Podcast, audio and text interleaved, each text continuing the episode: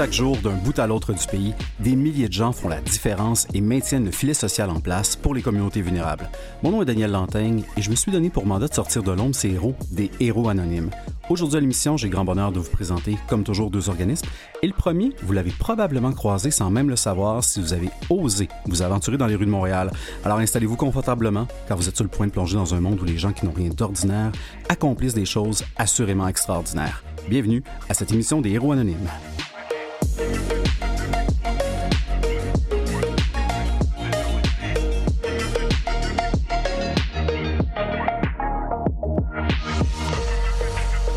Alors oui, bienvenue à cette émission des Héros Anonymes. Toujours un plaisir de recevoir des gens extraordinaires en studio et puis on, on reste on reste dans le, on reste dans le, le, thème de recevoir des gens extraordinaires. On a avec nous en studio Elisabeth Anne Doyle, directrice générale, artistique, cofondatrice, plein de titres qui sont rattachés à deux lettres, MU, MU.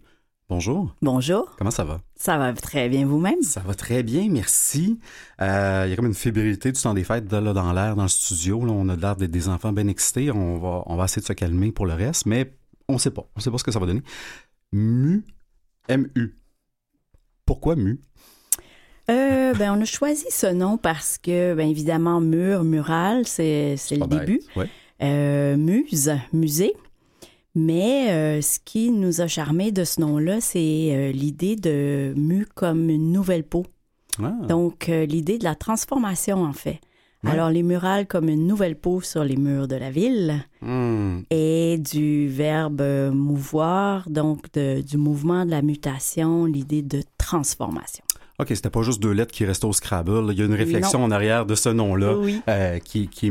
Et, et je disais d'entrée de jeu, ben, les gens qui se promènent à Montréal, sans même le savoir, ont peut-être consommé de ce, de ce musée-là, de, de ces murales-là, parce que euh, ben, il, y a des, il y a des il y a des, de- d'autres expressions artistiques intérieures, il y en a un peu partout. Euh, mu, c'est c'est pas que de la peinture sur un mur pour le rendre plus beau parce que du béton c'est laid, ce n'est pas que ça. Il y a, il y a certainement une volonté peut-être de se réapproprier sa ville, se réapproprier des quartiers, de, de, de, de garder un certain souvenir de gens parce que je, je pense évidemment, c'est pas la seule, hein, il y, en a quand même plus de 200 là, à l'extérieur, mais Léonard Cohen en est une qui résonne beaucoup, que les gens ont, vu beaucoup. Euh, Qu'est-ce que c'est quoi votre intention avec ces murales-là extérieures sur les murs, euh, au-delà de rajouter du beau, mais déjà c'est pas bête de rajouter du beau euh, sur du béton gris. Hmm. Ben, l'intention est très simple. Elle vient euh, d'une double histoire d'amour. C'est euh, l'amour des arts et des artistes, puis l'amour de Montréal. Donc, c'était comment on met ça ensemble, puis euh, qu'on peut partager notre amour euh, avec tous et toutes. Donc, très simplement, ça vient de là. Et ben, quand on aime notre ville, on l'aime parce qu'elle a une échelle humaine. Euh, cette belle ville de Montréal parce qu'elle a plein de quartiers différents qui ont une couleur différente, euh, une vie, une énergie différente. Et euh, ben, ces citoyens qui sont tellement euh, bigarrés. Ouais. Euh, nous, on avait envie que justement les œuvres elles soient accessibles à tous, à toutes, euh, qu'elles soient Ouais, dans que les quartiers, a pas dans de la vie d'entrée, hein, comme dans un musée pour aller voir une œuvre sur Ben, un mural. exact, exact. C'est ça qui est beau. Puis, euh, ben, je pense que c'est quand même un grand territoire, l'île de Montréal, et c'est pas. les arts visuels ne sont pas nécessairement accessibles à tous en tout temps. Donc, cette, à la base, la prémisse, c'est sûr que c'était la démocratisation de l'art, amener l'art dans la rue, l'art pour tous, et l'art près de chez vous aussi. Mm. Euh, donc, dans mon quartier, une œuvre à laquelle je peux m'identifier. Alors, pas non plus juste des œuvres pour de la décoration, mais des œuvres qui, qui font du sens puis qui résonnent pour les gens qui vivent avec les œuvres tous les jours. Oui, parce que tout ça est toujours un peu attaché avec la communauté. Les, les, les, les besoins ou les thématiques émanent de la communauté. hein. Je crois que pas, c'est pas tant vous qui arrivez, ben, à, à part peut-être un projet en, en particulier, mais qui arrivez puis qui imposez une œuvre, et dites, ben, ça va être ça votre mural, ça va être ça le projet. Et la communauté est partie prenante de tout ça, non? Oui, la communauté est toujours partie prenante. Après ça, c'est pas nécessairement, ce ne sont pas des œuvres en co-création. C'est pas nécessairement participatif. euh, Tout le monde a, dit- a eu son mot à dire, mais il y a une, euh, il y a une écoute, il y a un désir d'authenticité puis de, respect. Donc, euh, observer ce qui se passe dans le milieu, observer qu'est-ce que les gens veulent, euh, écouter. Euh, et puis toujours s'associer avec des groupes locaux. Nous, on a un, volet jeunesse qui est au cœur de notre, mission caritative, en fait.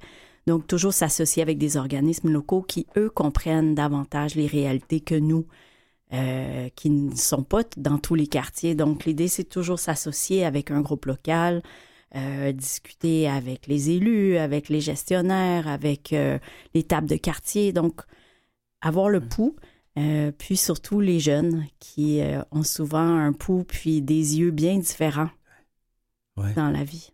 Oui, certainement. Puis c'est probablement, ben, il y a beaucoup de distinctions entre vous puis ce que, ce que des entreprises privées ou d'autres artistes vont vouloir faire. On a vu des hôtels qui ont, qui ont décidé de refaire leur mur extérieur. Et, mais vous, vous avez la distinction. Premièrement, vous êtes un organisme de bienfaisance. Il n'y en a pas d'autres. Hein, ce que mm-hmm. je cherche, vous avez cette arrimage vous avez cette mission-là aussi auprès des jeunes euh, qui, qui m'apparaît fort intéressante. Puis je me demande ben, justement, c'est quoi la place des jeunes dans cette démarche-là? Parce que c'est pas. Euh, euh, comment je dirais ça? Tu sais, des fois, on, on, se ramasse une gang de bénévoles, on fait une corvée, puis c'est extraordinaire. Mais là, vous ne ramassez pas une gang de bénévoles avec deux, trois pots de peinture qui restent à quelque part, puis on s'en va faire une murale. On s'entend, c'est, des artistes, c'est des gens des arts visuels qui font ça, puis qui font ça de manière extraordinaire. Mm.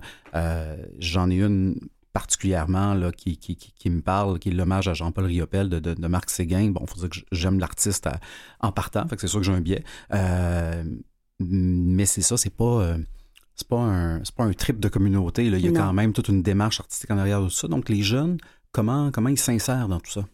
Ben, c'est une bonne question parce qu'en en fait, naïvement, au début de MU, on pensait vraiment que les jeunes et toute la communauté viendraient peindre hmm. à chaque fois. Ah oui? Oui, c'était vraiment. Euh, on est MU, c'est inspiré d'un projet de la ville de Philadelphie, puis ils ont une approche très communautaire, très, ce qu'on dit en anglais, grassroots. Euh, et c'est ce modèle-là qu'on tentait de, ou en fait qu'on espérait appliquer à Montréal. Euh, et bien vite, on s'est rendu compte qu'en fait, dès qu'on avait un échafaudage, on était considéré comme un chantier de construction ah, hein. et régi par des règles de, RBQ, de CNSST et autres. Et donc, euh, c'était pas possible qu'il y ait plein de gens partout autour et surtout pas des enfants. Alors, très vite, ça nous a fait créer, en fait, un programme en parallèle. Et donc, on s'est mis à offrir des ateliers et des murales faites pour et par les jeunes dans leur milieu de vie qui essaye toujours d'être en résonance avec le projet de fresque extérieure, mais qui a plus une échelle et euh, une thématique, un narratif qui, qui, résonne pour les jeunes. Donc, c'est vraiment comme ça qu'on s'est mis à créer un, programme éducatif en milieu communautaire l'été et qui, avec le temps, on a, a pris des antennes et s'est développé en milieu scolaire durant l'année. Et je suis fière de dire que cette année, on a offert plus que 50 projets dans des écoles en 2023 et plus d'une trentaine de projets jeunesse en milieu communautaire durant l'été, cet été. Ben, c'est pas rien parce qu'il y a quand même un arrimage à faire avec tout ça. Vous ne pouvez pas juste arriver dans une école, faire votre projet, puis bon, tout ça, euh, on s'entend, les écoles, ça fait partie d'une grosse machine, les centres de services scolaires, tout ça, il y a mm. des autorisations, il y a plein, il y a plein de trucs, puis j'imagine aussi que même, même ça doit être encore plus complexe quand vous arrivez sur, sur un mur d'un building. Là. Euh, il doit avoir deux, trois permis, deux, trois autorisations à aller chercher avant de réussir à pouvoir monter un échafaudage. Euh, mais dans les écoles, est-ce que est-ce que c'est rendu que c'est les écoles qui vous approchent parce qu'ils ont euh, ils ont ils ont compris toute la valeur que ça amenait, toute la mobilisation aussi de la, communauté étudiante que ça amène. Comment ça fonctionne, justement, cette entrée-là, que, que, l'art rentre dans l'école par cette porte-là de, de MU? Euh, ben, ça rentre de deux façons. Il y a un programme qu'on a créé pour les secondaires 5, qui est un programme très soutenu. Parce qu'il dessine mieux que le secondaire 1? parce que, en fait, notre objectif était euh, la persévérance scolaire post-secondaire par la découverte des arts et des métiers artistiques. Donc là, on vise vraiment la fin du secondaire quand les jeunes euh, sont tétanisés par le futur et manquent d'options. Et c'est sûr que euh, les arts et les métiers créatifs, c'est pas souvent mis de l'avant dans un processus d'orientation. Non. Donc, euh, de faire une murale avec ses pairs, laisser, euh, laisser sa trace dans l'école que tu quittes, c'est une façon déjà de, de, de s'engager civiquement comme jeune citoyen, de comprendre que c'est pas pour toi que tu le fais, mais pour les autres. Mais nous, euh, sous-jacent à, ce leg, ben, c'est la découverte d'artistes, de professionnels qui œuvrent dans les milieux de la créativité, comme par exemple l'architecture, la conception de jeux vidéo, l'illustration, le design graphique. Et là, donc, ils font cette murale, ils découvrent plein de techniques et chaque semaine, ben, ils découvrent un professionnel qui travaille et qui va leur témoigner, en plus des techniques qu'il va échanger, mais euh, où il va pouvoir euh, partager son parcours académique et son lieu de travail, partager un portfolio puis tout ça, et ça éveille les jeunes comme juste en jeu vidéo, par exemple, de comprendre qu'il y a des gens qui dessinent en arrière des jeux euh, que les enfants utilisent. Ils, ont, souvent, les jeunes n'ont pas réalisé tout ça. Alors, euh, on ouvre les portes à euh, ensuite des programmes de cégep et d'université dans tous ces métiers-là. Et on a un, un taux de 85% de jeunes qui, après avoir suivi le programme Lestatras, décident de s'orienter au cégep et à l'université dans les métiers créatifs. Alors, ça, c'est un immense succès. autrement, le les programmes scolaires qu'on a sont, euh, nous sommes homologués, pardon, par le ministère de la Culture et de l'Éducation euh, dans les programmes de culture à l'école. Donc, les écoles peuvent effectivement nous appeler. C'est une offre de service qui est euh, sur la banque des activités scolaires et parascolaires que les écoles peuvent aller chercher avec des organismes externes. Donc, on vient dans l'école, effectivement, et on réalise un projet d'art avec les jeunes. Wow. Oui. C'est, euh, j'ai pris le temps d'aller sur votre site web, puis vous avez des, capsules vidéo sur, sur, votre chaîne YouTube. Il y en a une qui est extraordinaire. C'est un, justement, c'est un artiste en dessin, euh, Mathieu, là, si je me trompe pas. Il dit, ben, à quel point, c'est les jeunes pour qui l'art, c'est, c'est large, c'est vaste. Ils savent pas, ils savent pas exactement ce que c'est concrètement, puis ils savent pas nécessairement ça peut être un métier puis qu'on peut on peut gagner notre vie par l'art donc c'est pas c'est pas c'est pas qu'un passe-temps c'est pas juste des des gribouillis dans un cahier c'est c'est une démarche c'est un métier c'est euh, puis ça se concrétise de différentes façons parce que oui bon il y, a, le dessin, il y a les jeux vidéo, donc il y a différentes façons. Donc, probablement que vous ouvrez une porte, euh, ben, certainement, pas probablement, mm. vous ouvrez une porte euh, dans une réflexion à laquelle les gens ne se demandent pas, ben, euh, je m'en vais dessus. je m'en vais-tu dans tel, tel, tel métier? Fait, mais il y a d'autres options.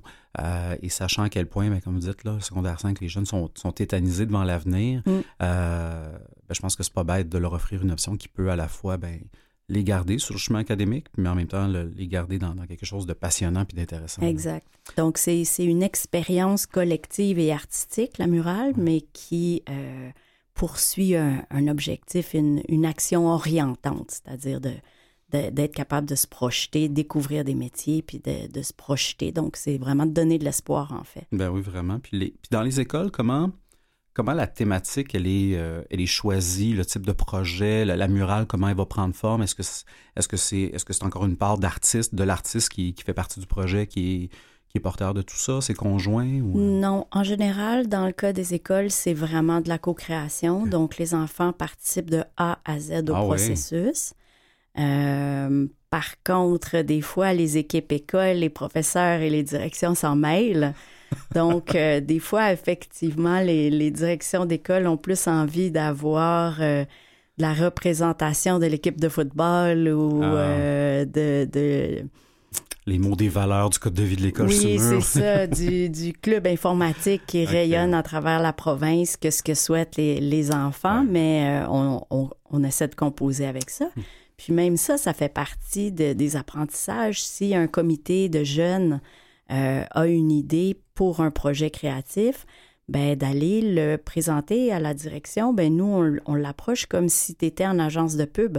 Ah oui, OK. Et tu es un créatif en agence, puis là, ben, tu dois aller faire un pitch, puis faire la promotion de tes idées, puis les défendre devant un comité. Alors, ça, ça fait partie de la game. C'est une belle, une belle démarche, puis ça, ça donne un bel avant-goût. Euh, un bel avant-goût de la suite. Dans les écoles, si je me fie à mes chiffres, là, vous avez quand même plus de 5 ben, écoles et milieux communautaires, mhm. plus de 500 quand même projets qui ont été réalisés euh, dans un peu plus de 15 ans d'existence en votre organisme, si je me souviens bien. Et euh, à l'extérieur, on peut trouver euh, plus de 200, 220 à peu près murales extérieures. Ça ressemble à ça. Et vos murales extérieures, est-ce, qu'elles sont toutes documentées sur votre site web ou en tout cas les, les, principales? Oui, toutes les murales sont sur notre site web. les murales extérieures. Dans les murales intérieures, la majorité euh, des murales scolaires sont là aussi, euh, bien qu'il y a certains projets qui nécessitent un, peu plus de, de protection de Oui. l'image euh, Oui, avec les enfants. Donc, pas tout y est. Tout à fait. Mais, euh, mais c'est, une, encyclopédie de Montréal à ciel ouvert extraordinaire. Euh, et vous avez réussi à faire de la, la captation vidéo fantastique. Là. Je, repense encore à celle de, de Léonard Cohen, qui est sur la rue Crescent, je ne sais jamais comment prononcer, mais dans ce coin-là, mais qui se voit quand même de quelques places. Euh, vraiment, c'est fascinant. On va en reparler, si vous voulez bien. On va prendre une courte pause. Euh, on va parler euh, encore de tout ça dans quelques instants. Euh, À tout de suite.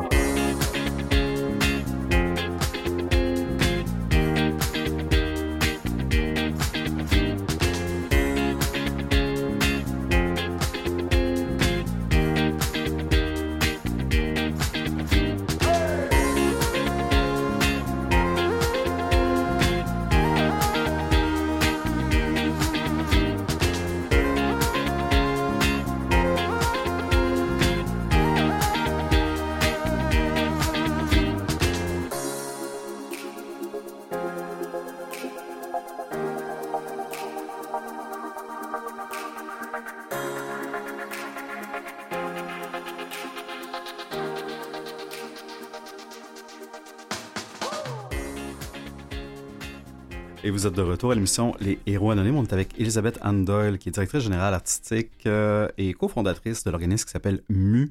Euh, juste avant d'aller à la pause, puis au cas où je l'oublie, parce que euh, je rajeunis pas dans cette émission-là, si vous voulez voir, on parlait de l'encyclopédie à ciel ouvert, euh, si vous voulez savoir où sont les œuvres, quelles sont les œuvres, découvrir les artistes aussi derrière ces œuvres-là, vous pouvez vous rendre sur mumtl.org, donc mumtl.org. Vous allez trouver ça... extrêmement fascinant. Euh, il y a de tout, hein. il y a des, œuvres. Ce que je trouve intéressant, c'est qu'il y en a qui sont accessibles pour les gens qui ont peut-être un premier contact avec l'art. Donc, euh, une œuvre sur Jean Duceppe, ben, on, on peut comprendre, on peut fouiller un peu plus loin. Donc, il faut, euh, faut creuser un peu plus pour, euh, pour voir la compréhension. Puis, puis l'art, c'est extraordinaire, c'est que ça fait réagir les gens de façon complètement différente par rapport à, à leur vécu, leur bagage, puis comment, comment ils sont au moment où ils expérimentent ça. Ben oui, c'était vraiment ça le but de cette série-là, d'ailleurs, qui, qui s'appelle la collection d'hommages aux bâtisseurs Ouais. culturels de Montréal. C'est effectivement de, se dire, ben, c'est une, façon de contribuer à l'histoire de l'art local. euh, et qu'effectivement, ces, personnes-là, c'est un leg, c'est euh, un hommage, mais c'est comme ça reste dans le temps, ben, qui est cette personne? Ça permet d'ouvrir la porte à, un certain aspect pédagogique sur le passé aussi. Puis comme euh, il y a tellement de mutations dans les quartiers, sur le, tissu social, puis les, les gens qui, qui vivent et qui déménagent un peu partout à Montréal, ben c'est, c'est vraiment une façon de découvrir, en fait, ce Montréal des artistes. Puis les artistes que vous, euh, ben, qui collaborent avec vous dans ces différents projets-là, je veux dire, je pense à, je sais pas, je pense à un Marc Séguin, je l'ai vu faire des toiles, j'ai vu faire des, des très belles étiquettes de bouteilles de, de Pinard et Filles, j'ai vu faire des, des beaux trucs un peu partout. Il doit pas faire des murales à toutes les semaines et j'imagine que vos artistes en ont peut-être pas nécessairement fait une tralée avant d'arriver sur un grand mur de béton et de le faire. Euh, comment ça se vit, toute cette dynamique-là? Puis quand vous vous approchez, ben, je sais pas si c'est vous qui approchez les artistes, puis vous leur présentez un projet en fonction de, la nature du projet, puis de, leur, de leurs compétences, puis de leurs intérêts, mais comment ça se passe pour un artiste qui fait face à un très, très grand terrain de jeu qui peut être un grand mur de béton? euh? Ben, euh, je dirais deux choses. D'abord, tout peintre n'est pas muraliste. Ouais. Euh, donc, c'est, une forme d'art à part entière, l'art mural. Euh, ça prend une compréhension de l'espace, de la hauteur, euh, de l'ensoleillement, de la perspective. Même la peinture, c'est, pas la même que ce qu'on utilise sur un canevas. Ça, le- la toile ne boit pas la peinture de la même façon que du béton. Ouais, hein. ouais. Donc, c'est c'est vraiment un autre métier. Euh, ceci dit, quand nous, on a commencé MU, évidemment, on cherchait des muralistes expérimentés, puisque nous-mêmes n'avions pas cette expérience de, de productrice. Alors, on a vraiment été s'entourer de gens qui étaient compétents puis qui pouvaient nous apprendre euh, comment mieux les aider. Aujourd'hui, après 15 ans, ben, on a plus de... On a acquis une- cette expérience, cette expertise, et ça me permet d'être plus courageuse à euh, mentorer des jeunes artistes comprends. qui sont en début de carrière et qui voudraient apprendre l'art mural. Donc là, aujourd'hui, on est capable de mentorer des artistes émergents. et on a une cohorte l'été. on recrute à Concordia et à l'UCAM dans les facultés de beaux-arts. Et on a vraiment une cohorte. Ça aussi, c'est un peu notre troisième projet éducatif auprès de jeunes adultes, donc finissant en beaux-arts, puis mm-hmm. qui peuvent apprendre en assistant d'autres artistes le métier de muraliste. Ah, c'est extraordinaire. Hmm. Et euh, j'ai parlé tantôt, le, béton ne boit pas la peinture de la même façon. Vous voyez bien que je ne connais pas ça, j'ai sûrement pas les bons termes, mais euh, tu sais, une œuvre d'art dans un musée, la préservation, la conservation, éventuellement il y a de la restauration. Une œuvre, c'est un mur de béton, ça, ça vieillit-tu bien? Euh, est-ce que ça a besoin d'un petit touch-up à un moment donné où on laisse ça aller, puis la nature suivra son cours, puis ça fera partie ça fera partie de la vie de voir l'œuvre, c'est peut-être s'écailler avec le temps, puis ça, ça, donne le petit lustre. mais comment, comment vous voyez ça, ces œuvres-là, dans, dans, la durée? Bien, c'est une très bonne question. Euh, chez Mu, on a, on a, toujours, toujours visé pérennité, euh, ce qui n'est pas nécessairement un thème qui est un terme qui est associé à, à l'art mural, puis qui est considéré comme une forme d'art éphémère. Euh, en, versus des œuvres d'art public comme des sculptures de bronze ou des choses qui sont vraiment considérées comme des œuvres permanentes. Euh, mais nous, on a toujours aspiré, comme, euh, comme on, est dans en fait de l'art social et de façon pérenne et responsable, on a toujours visé la longévité.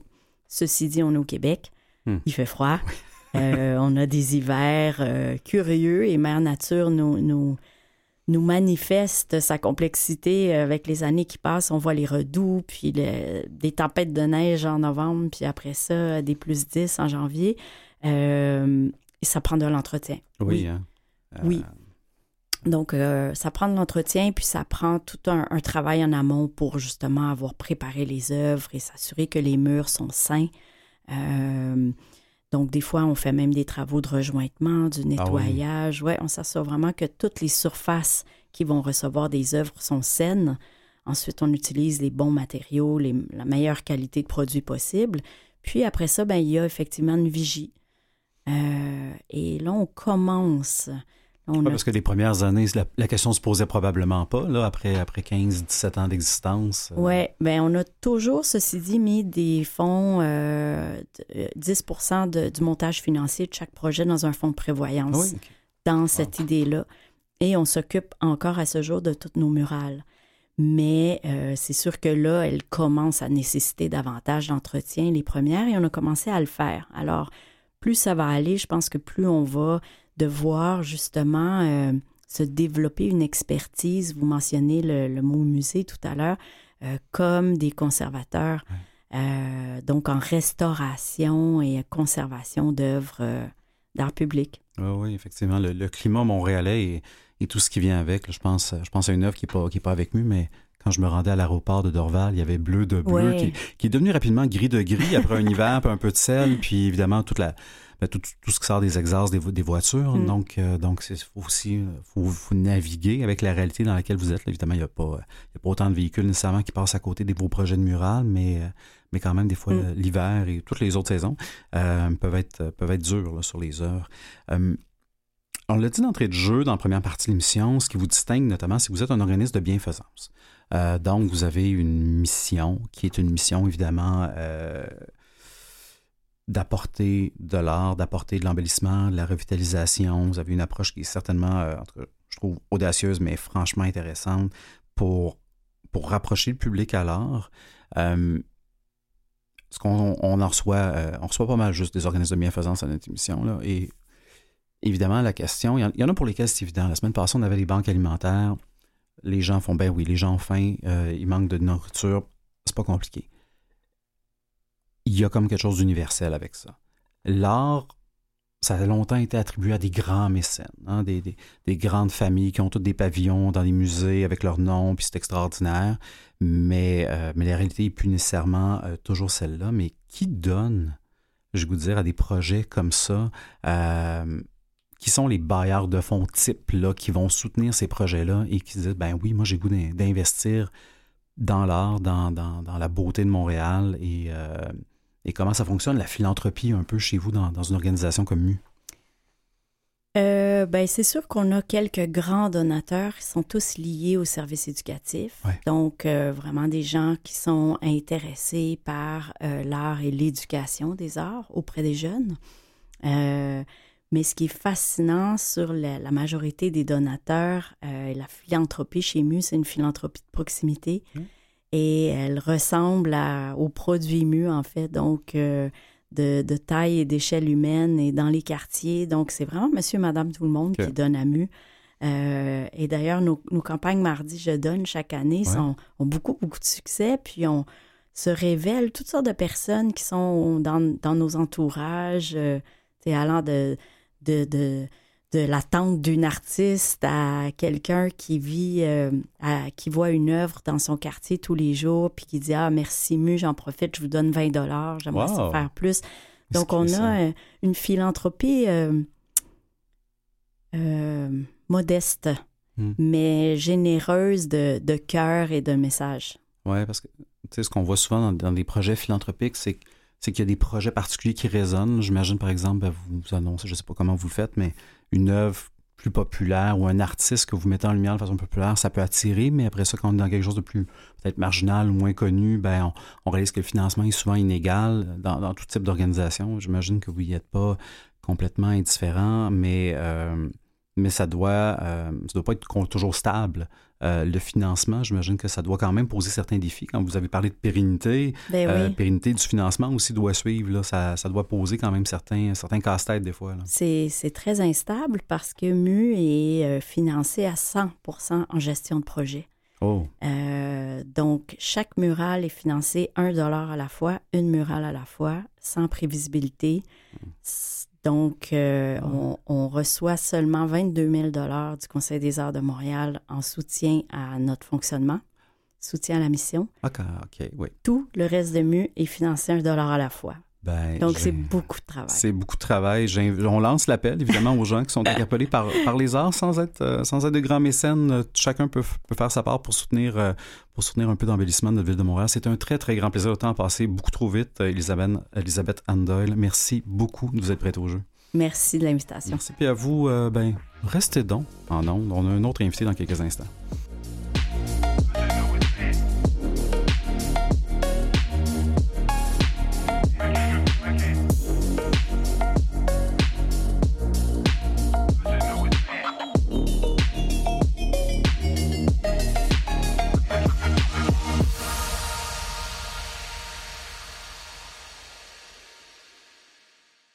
Vous écoutez Les Héros Anonymes avec Daniel Lantaigne. Et oui, vous avez ce grand plaisir-là pour la deuxième partie de l'émission et pour aussi la dernière de la saison. Euh, un grand plaisir de recevoir euh, président, fondateur, euh, Jean-François Barrette d'un organisme qui s'appelle Les Petits Géants que je découvre à l'instant avec vous. Donc, c'est un très grand plaisir. Bonjour, Jean-François Barrette. C'est un gros titre, euh, mais dans le fond, j'ai juste eu euh, l'idée de partir ça, mais merci de. Ben, tout doit partir d'une idée. Ben, ça- on, on essaie toujours de mettre nos invités bien à l'aise comme Oui. ça. Faut, faut que tout part, tout part d'une idée hein, Oui. dans la vie. Puis, puis vous, vous avez eu cette idée-là, euh, qui est celle des petits géants. Puis en même temps, je connais l'histoire, je l'ai lu, mais beaucoup plus intéressant, c'est vous qui a raconté. Ça part d'où? C'est justement cette idée-là, ce point de départ-là de, de quelque chose qui va s'appeler, euh, tranquillement pas vite, les petits géants? Exact. Euh, dans le fond, j'aimerais ça, euh, je pensais à ça, euh, est-ce que je, me disais, ah, j'aurais aimé ça avoir une histoire hollywoodienne, Ben oui. trépidante et On plein va être déçus, c'est ça? Vous allez être très déçus. Ah, bon, parfait. On peut arrêter maintenant. on va arrêter ça maintenant. Non, ben, vraiment, c'est que c'est des fois les, les, les projets, c'est pas toujours spectaculaire. Mais moi, j'étais quelqu'un qui œuvrait euh, à mon compte. euh, J'avais une entreprise dans le monde de la logistique. Puis ça s'est terminé en 2018 et je me suis trouvé un peu devant rien. Ouais. Euh, et moi, quelque chose qui m'avait toujours parlé dans la vie, c'était vraiment de, de faire une différence, dans le fond. De, de- tant qu'à passer sur Terre, d'avoir un, un- un impact quelconque. Puis moi, ce qui m'avait toujours brisé le cœur, j'appelle ça un peu la loterie de la vie, c'est que, à moins que vous, vous allez pouvoir me l'expliquer aujourd'hui, mais on ne sait pas dans quelles conditions on va naître, où dans le monde, à quoi on va ressembler.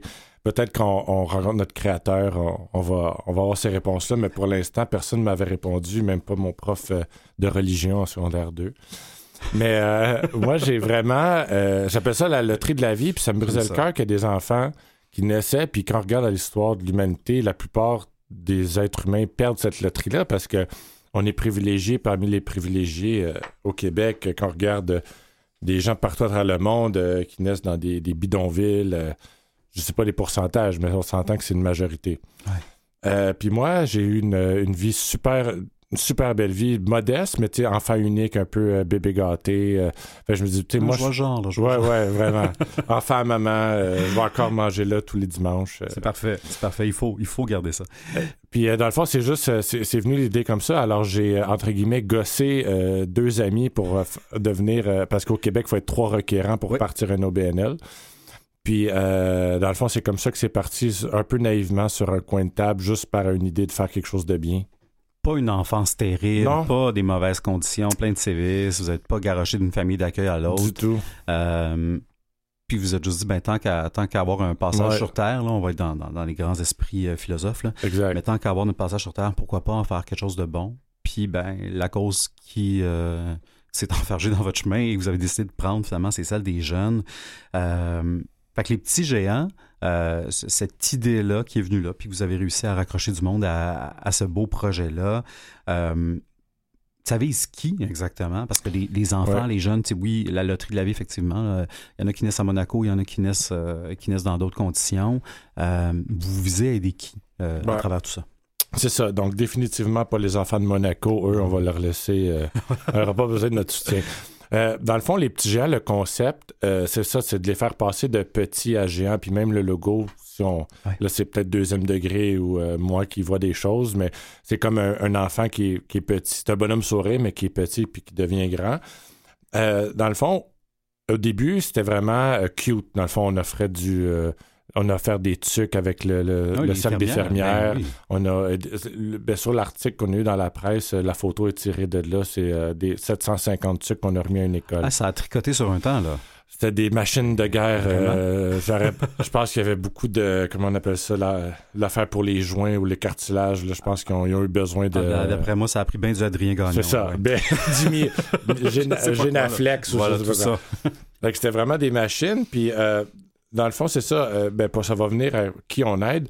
Un moment donné, euh, pendant une nuit, de, il y a peut-être un an et demi, parce qu'au début, c'était cute. mais on- je vous ai dit, tant qu'à faire un organisme, je veux pas être un organisme juste pour être un autre organisme puis piétiner sur les, les terrains des autres. Fait que nous, notre concept, c'est vraiment un, un parrainage qui est global et à long terme. Donc, on prend un enfant qui a été référé par un- une travailleuse sociale parce qu'eux sont vraiment sur le terrain. Ben oui. Puis on a développé euh, huit services distincts. euh, même qu'on en ajoute, on a ajouté de la zoothérapie récemment, Ah. qui est vraiment. euh, même moi, j'ai le goût dans. dans- j'ai le goût quasiment de. de- Ah oui. ben, je me qualifie pas, malheureusement. Mais bon, donc c'est des enfants, euh, c'est ça, défavorisés avec huit services, donc du tutorat, mentorat, aide alimentaire. On a vraiment quelque chose de très complet. On couvre tous les angles. Puis c'est un professionnel de, de chaque service qui va offrir. Euh, comme su- euh, succès scolaire vont offrir le tutorat. Fait que c'est des enfants euh, qui, qui, ont, aff- qui, qui ont- qui peuvent être qualifiés. C'est des enfants référés par les six de la région de Laval, surtout est-ce qu'on établit, donc par les travailleurs sociaux. Donc, ils doivent être défavorisés. Oui. Ça peut pas être n'importe qui, sinon, parce que c'est très intensif et demandant. Fait qu'on peut pas en aider des millions. Non, c'est ça. Vous allez être plus dans, dans, dans des Ciblé, histoires de vie ouais. très ciblées plutôt que dans de la masse parce que vous avez décidé, ben, c'est ça, de les accompagner euh, puis de les soutenir là, de manière très holistique, là, quand Ouais, même, on exact. peut dire. Puis, Bon euh, terme. puis vous parliez de zoothérapie. Il y avait un article justement cette semaine avec, euh, avec une intervention de la Fondation des jeunes de l'EPJ qui, qui, qui s'est mis aussi à faire de la zoo, ben pas eux-mêmes, mais à, à financer de la zoothérapie puis de voir à quel point ben, ça, ça vient, fou. euh, tout ce qui est de l'anxiété, tout ce qui est de la relation avec les autres, euh, l'autisme, plein de choses, la posture. euh, L'orthophonie. c'est- Ben oui. Moi, Euh, c'est ça que l'orthophoniste m'expliquait.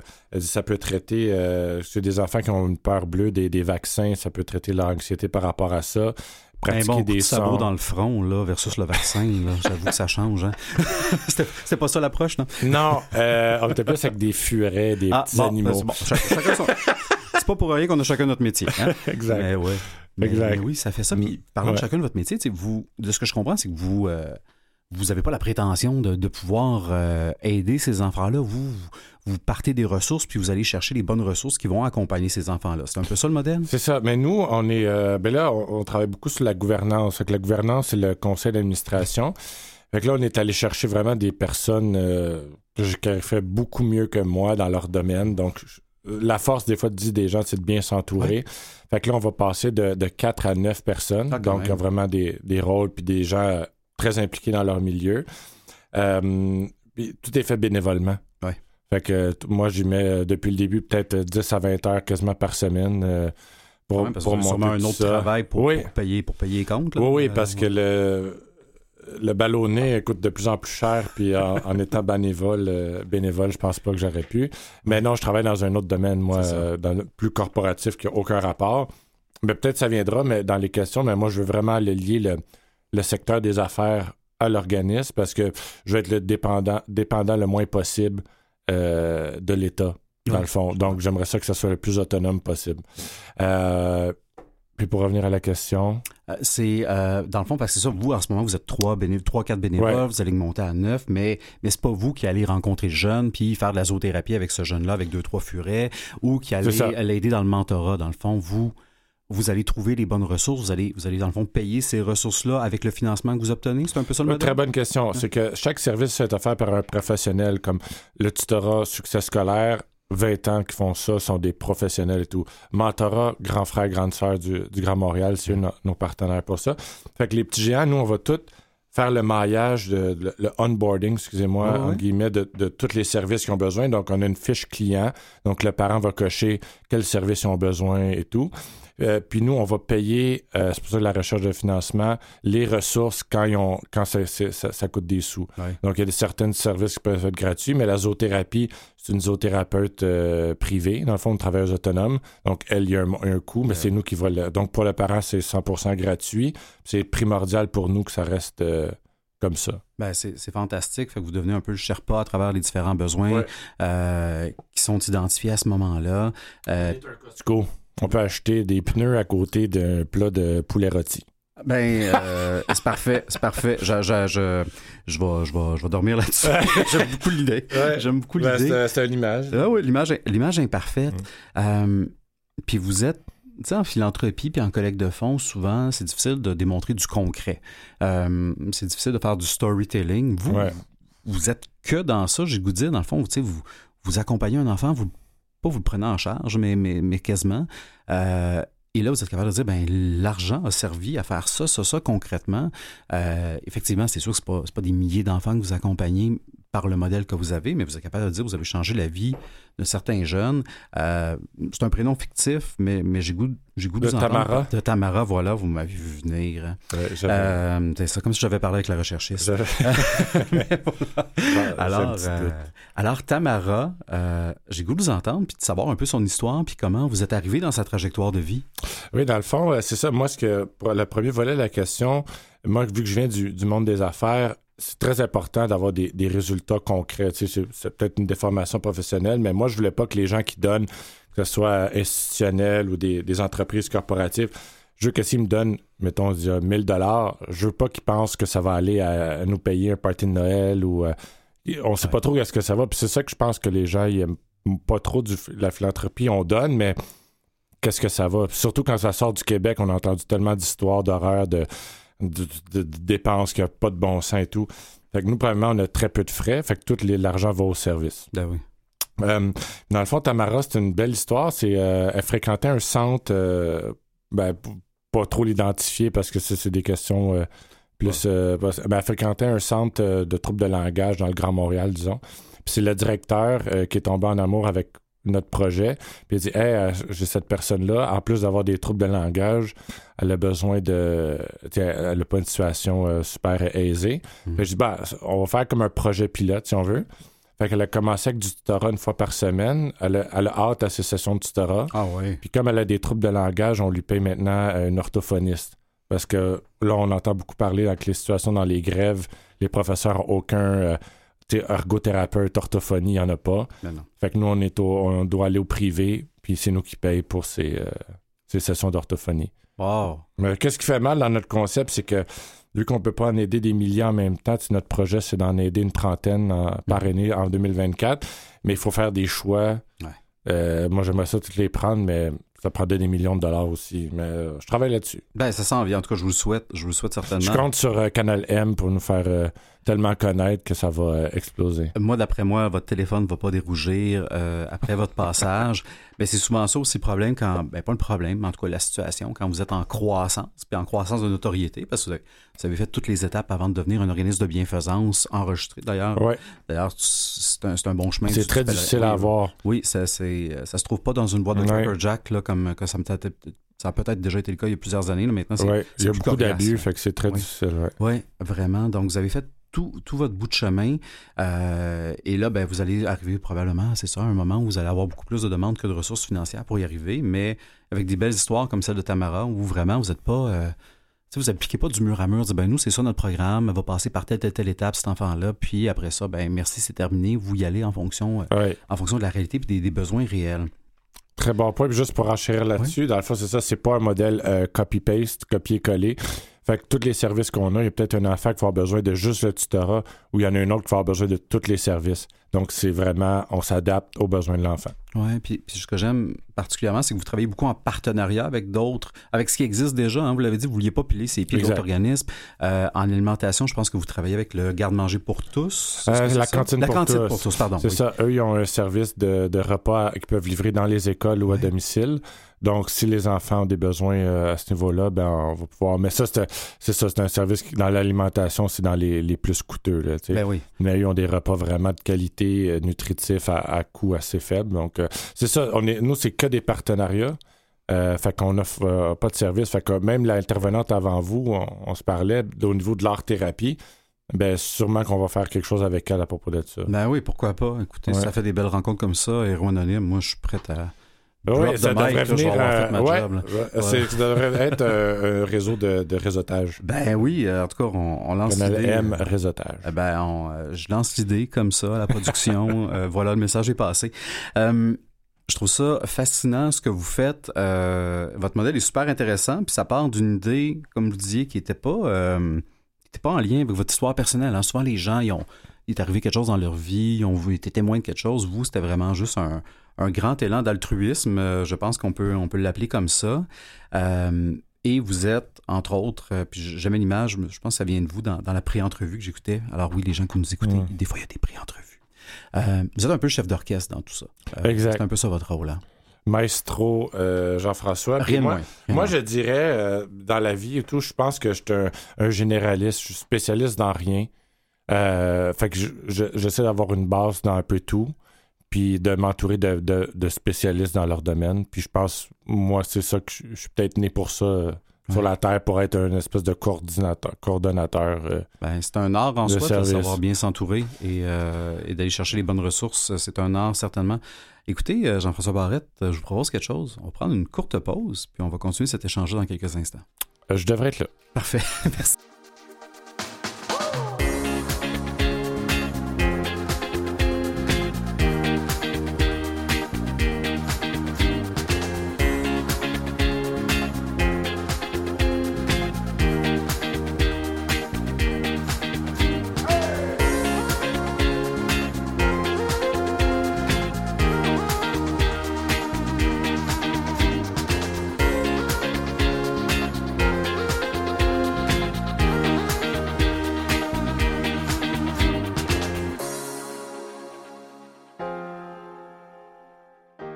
Vous êtes de retour à l'émission Les Héros Anonymes. Euh, on a le grand plaisir de continuer cette euh, rencontre-là avec Jean-François Barrette, euh, idéateur, président, fondateur, je rajoute des titres, euh, maestro. Dictateur. des petits géants. Les petits géants, un organisme de bienfaisance là, qui existe qui existe depuis quelques années. Ça a commencé un OBNL, 2019. j'imagine. De- donc depuis 2019, qui, qui année, année, année après année, pardon, vient soutenir des enfants et et justement, vous aviez parlé euh, du Grand Montréal tantôt. C'est quoi votre territoire? Parce qu'à un moment donné, ben justement, comme, comme vous allez être plus dans, dans un enfant, une vie par une vie, euh, j'imagine que vous n'allez pas, vous allez pas couvrir euh, tout le Québec euh, nécessairement. En tout cas, peut-être que ce sera d'un carton un jour dans les plans. Oui. À l'heure actuelle, vous visez, euh, c'est quoi votre territoire? Mais moi, je suis un petit gars de Laval et je m'étais Ah, ouais? beaucoup niaiser à propos de ça à Ah, cause de J'ai nos... pas aidé avec mon ton. Hein? Ouais, non. ça, Encore un autre. ça rêvait des traumatismes chez moi. Euh, non, dans le fond, hein, on, on disait, ah, c'est une place de, de, de centre d'achat et d'autoroute, mais Laval, c'est beaucoup plus. Non, il y a. Illumi maintenant depuis quelques années aussi, Ouais, faut pas Il y a l'oublier. des animaux en plastique. on est rendu ailleurs. et notre fusée est toujours là. Voilà. Euh, donc, en fait, on vient de s'établir il y a environ six mois euh, dans un centre de coworking à Laval OK. qui s'appelle le Tiers-Lieu. Je peux leur faire une petite pub. C'est vraiment un endroit euh, merveilleux parce qu'il y a beaucoup d'OBNL euh, qui sont là, donc qui collaborent. Donc, étant une, une personne de Laval, l'organisme s'établit à Laval, puis les enfants qu'on parraine aussi de Laval. Bon. Euh, Il y a quelque chose avec Laval. il y a quelque chose avec. Laval. Ouais. Je voyais le, le Je lien. recommence à faire les liens. Vous pouvez connecter les points. hein. Euh, mais mais le, le- dans, nos, dans nos règlements généraux, notre, notre mission, c'est vraiment le territoire du Grand Montréal. Donc, euh, je dirais de Saint-Jérôme à Saint-Jean-sur-Richelieu. Que je euh, communauté urbaine, c'est juridique, là, mais c'est communauté euh, de Montréal. Oui, oui, oui. On, on s'en souvient pendant la pandémie, là, ça, ça décrivait le territoire. C'est ça. oui. C'est ça juridiquement, légalement, notre euh, territoire. Mais euh, étant une personne ambitieuse et vraiment avec des aspirations, je cache pas, je caresse le rêve de couvrir le Québec éventuellement d'ici quelques années et peut-être plus. Parce que je pense qu'il y a quelque chose qui peut s'importer, un concept qui peut s'importer ailleurs aussi. Ben oui, certainement, ça n'a ça, ça a pas de frontière comme Non. type de projet. Euh, la seule frontière, en tout cas le frein qu'il peut avoir, ben, ça va être le financement. En c'est le nerf de la guerre dans les organisations de bienfaisance et les organismes non lucratif aussi. Euh, vous avez dit, là, vous essayez d'être le plus indépendant possible là, euh, du financement public. Financement public qui, des fois, Oui. il peut être euh, limitatif, ou en tout cas, euh, apporter ou imposer un certain cadre, on, on le comprend. Qui, euh, qui soutient un organisme comme les petits, euh, les petits géants? Ben, il y a trois acteurs principaux, mais moi, je vais vous dire de- d'emblée, nous, on est très chanceux parce que, étant une cause qui, euh, qui s'occupe des enfants, par définition, les enfants, c'est quelque chose qui interpelle beaucoup les C'est gens. assez universel. ouais. Euh, même que moi, ça m'a interpellé. Au début, j'hésitais les enfants euh, malades, victimes d'abus. Finalement, je trouvais que je pouvais apporter défavorisés. Mais tout ce qui a rapport aux enfants, on a beaucoup d'écoute quand on approche euh, tout ce qui est institutionnel ou corporatif. Donc, nous, on a eu euh, le- des dons institutionnels, donc euh, des banques qui nous ont donné le ministère de l'Éducation, la Fondation Bon Départ Canadian Tire, tout ça, des partenaires très importants. Mais moi, étant donné mon deuxième chapeau, je vais beaucoup voir des, des entreprises. Donc, ça peut être des compagnies de construction, euh, Industriel Alliance viennent de nous faire un don. Fait que wow. j'essaie d'aller chercher des partenariats à long terme, mais avec des, des citoyens corporatifs. Et bien sûr, euh, monsieur, madame, tout le monde, euh, ma mère, qui était ma pre- notre première membre et euh, donatrice. À qui vous parlez de votre projet tous les dimanches en allant manger? Tous les dimanches, voilà. avec une petite lasagne, on, on fait passer nos messages. J'adore ça. Tout est dans tout. exact. Voilà. C'est un peu ça, mais le financement, euh, c'est sûr que c'est clé. Puis qu'est-ce que je dirais?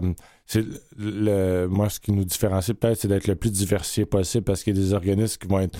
euh, Peut-être vous êtes au courant de la PSOC, c'est Oui. un, financement récurrent de, euh, des CIS et des Suisses.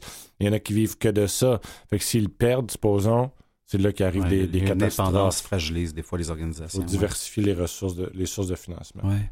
Ouais, ben c'est très, c'est très sain, c'est très sain Mhm. de le faire. Puis là, en plus de l'avoir un gros conseil d'administration qui va pouvoir ouvrir plein d'autres portes. Oui, oui, Euh, je leur mets de la pression déjà. Ben, j'espère, j'espère Mhm. certainement parce que, euh, parce que dans le fond, ben, c'est ça. Plus le financement va être au rendez-vous, plus vous allez être en mesure d'aider à la fois, oui, plus de jeunes, mais aussi d'offrir plus de services, à, ne serait-ce qu'à un seul jeune qui a besoin d'avoir accès à d'autres services qui ne sont pas nécessairement couverts euh, dans, dans le système public ou, euh, des fois qui est couvert mais qui n'est pas, qui est pas accessible à court terme quand, quand les besoins sont là immédiatement.